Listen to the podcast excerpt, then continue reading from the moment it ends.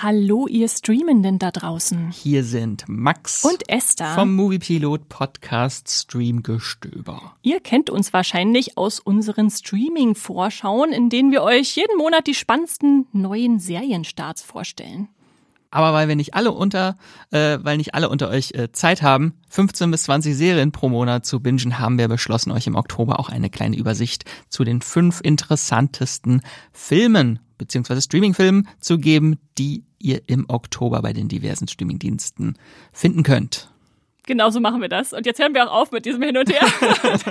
Sonst äh, wundert ihr euch vielleicht. Äh, genau, wir haben äh, uns das kurz und knackig überlegt. Das wird also kein langer Serienpodcast, sondern mit fünf Auswahlmöglichkeiten natürlich ein bisschen kürzeres Format, was wir jetzt am Freitag rausbringen wollen.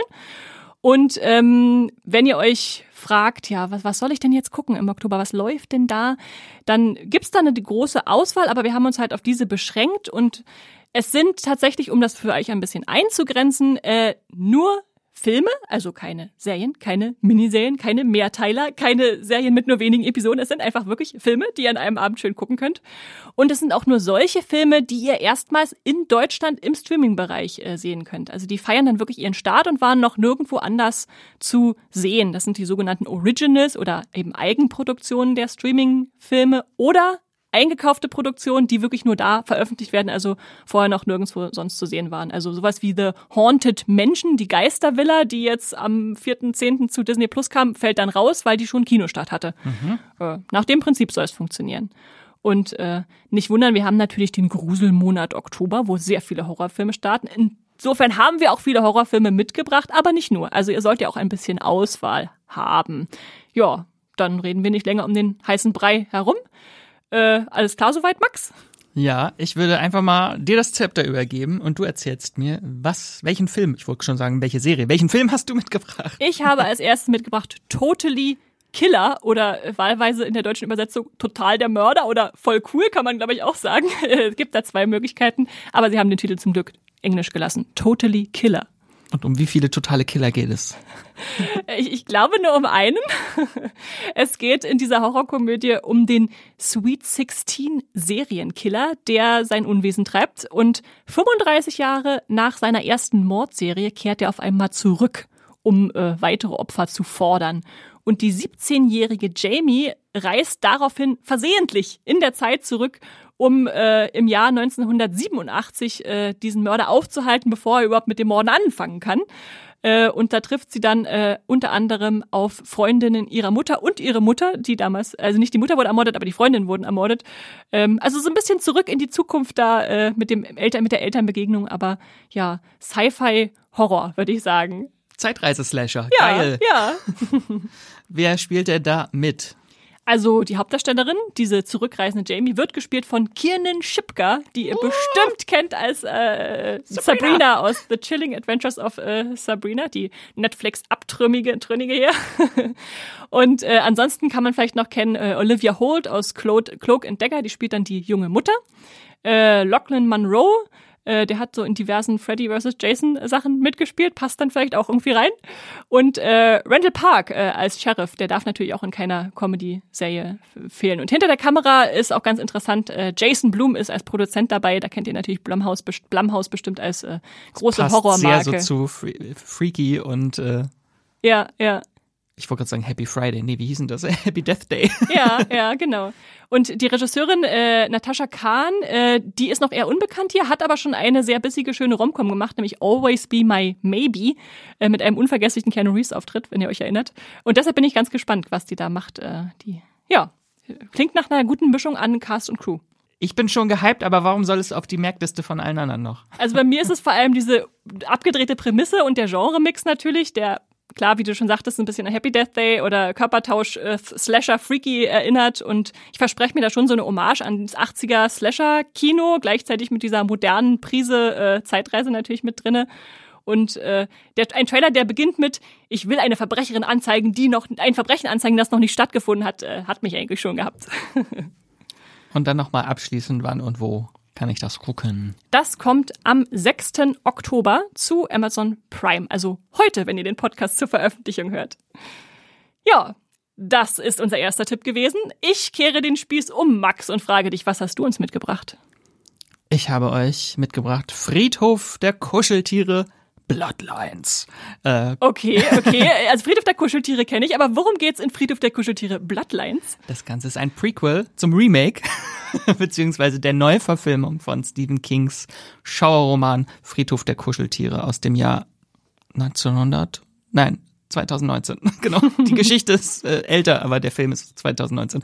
Äh, genau. Und dieser neue Film ist jetzt ein Prequel zu dem Film, äh, spielt viele Jahrzehnte vorher.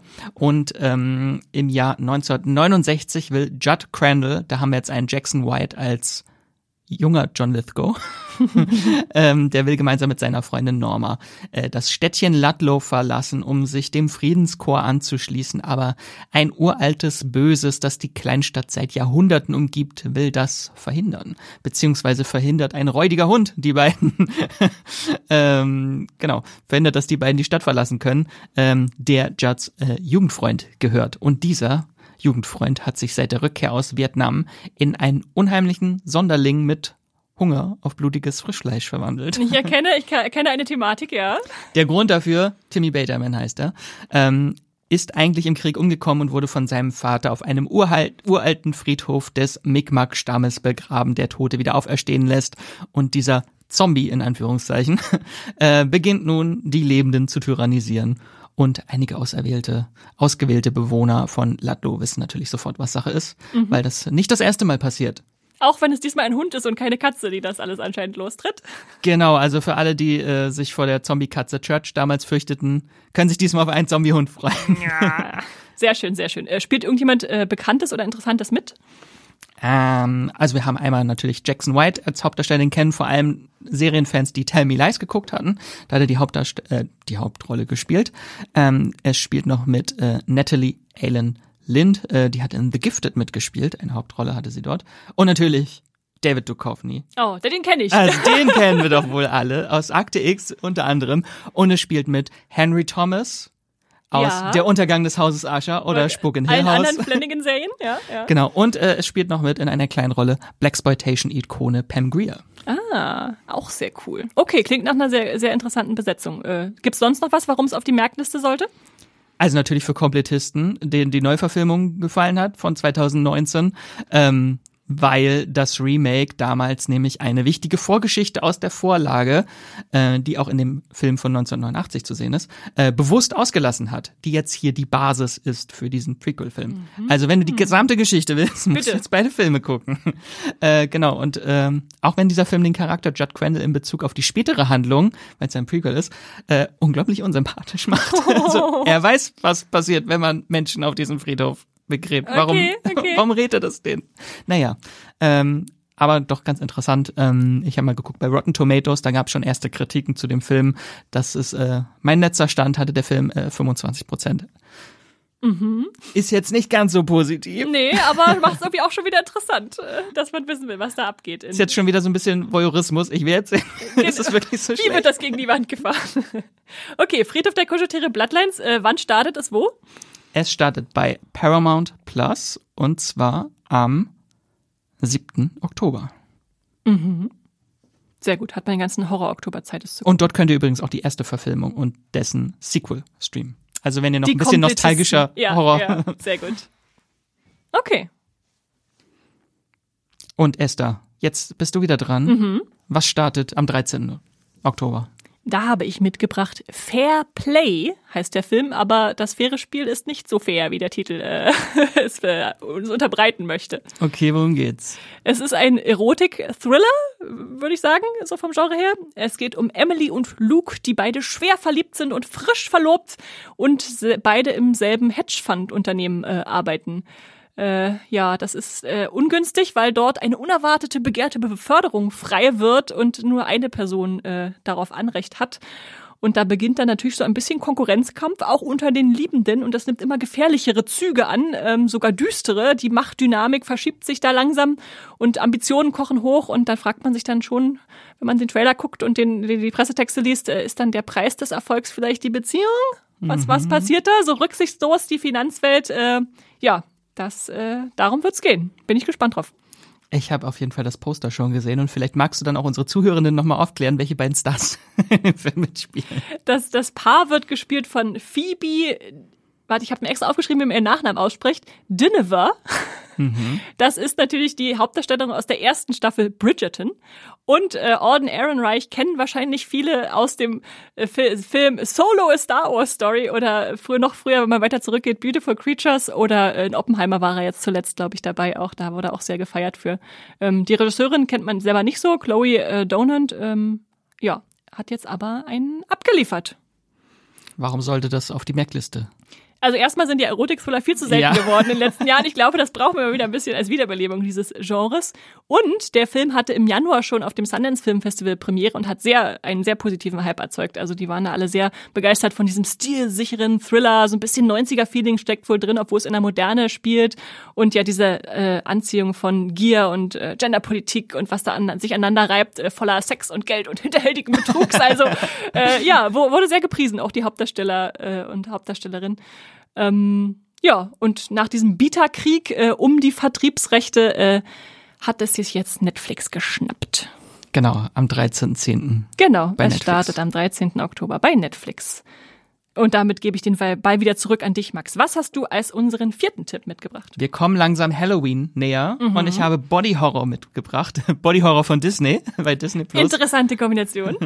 äh, Appendage heißt der Film. Appendage heißt es. Sagt mir jetzt erstmal, ich muss sofort an Appendix denken, wie den Blinddarm, aber es heißt wahrscheinlich was anderes. Was ist da angehängt? Worum geht's in Geht's in die Richtung? Es geht äh, um eine junge Modedesignerin, die unter enormem Stress steht und von starken Selbstzweifeln und Anxieties äh, geplagt ist und um diese Ängste äh, beginnen sich, diese Ängste beginnen sich bei ihr schließlich in Form eines seltsamen Geschwürs zu manifestieren, mhm. das stetig wächst, sie psychisch krank macht und all ihre Ängste im Leben schürt.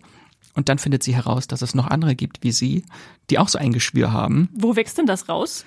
an der Seite ihres Körpers. Okay. Und wie der Trailer schon verrät, äh, dieses Geschwür entwickelt auch äh, ein gefährliches Eigenleben und mhm. hat kleine Ärmchen. Okay, okay. Ein ja. mörderisches äh, Geschwür. Klingt nach coolem Body Horror, okay. Äh, spielt noch, spielt jemand mit, den man kennen könnte? Also die Hauptrolle, die spielt Hadley Robinson, die zuletzt in der LA Lakers Serie äh, Winning Time hieß die. Da hat sie äh, Jeannie Buss äh, gespielt und am bekanntesten ist sie, glaube ich, für die Hauptrolle in dem Netflix-Film Moxie. Ah ja, dann habe ich Diese, gesehen. Das, war das eine Teenie-Komödie? Ja. Ja. Gut. Ja. Ich habe ihn nicht gesehen. Sehr guter Film, kann aber ich ich weiß, du hast ihn gesehen und mochtest ihn.